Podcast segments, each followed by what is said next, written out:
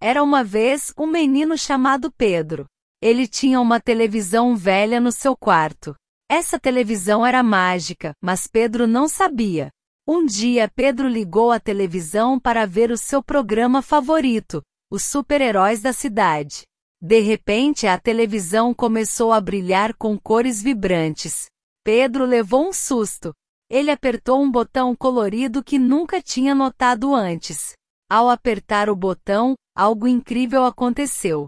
Pedro entrou na televisão. Agora, ele estava no mundo dos super-heróis da cidade. Pedro ficou assustado no começo, mas logo começou a se divertir. Pedro conheceu todos os super-heróis. Eles eram nobres e corajosos. Eles diziam Olá, Pedro. Você é nosso novo amigo. Pedro estava feliz. Ele também se tornou um super-herói. Salvou a cidade muitas vezes. Mas Pedro sentia falta de casa. Ele queria ver a sua mãe e o seu cão, Max. Então Pedro decidiu voltar para casa. Os super-heróis deram a ele um controle remoto mágico. Pedro apertou o botão vermelho brilhante no controle remoto e num piscar de olhos, ele estava de volta em seu quarto.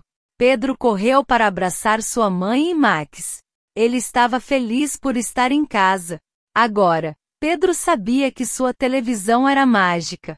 Ele voltou muitas vezes para o mundo dos super-heróis da cidade. Mas no final das aventuras, Pedro sempre voltava para casa.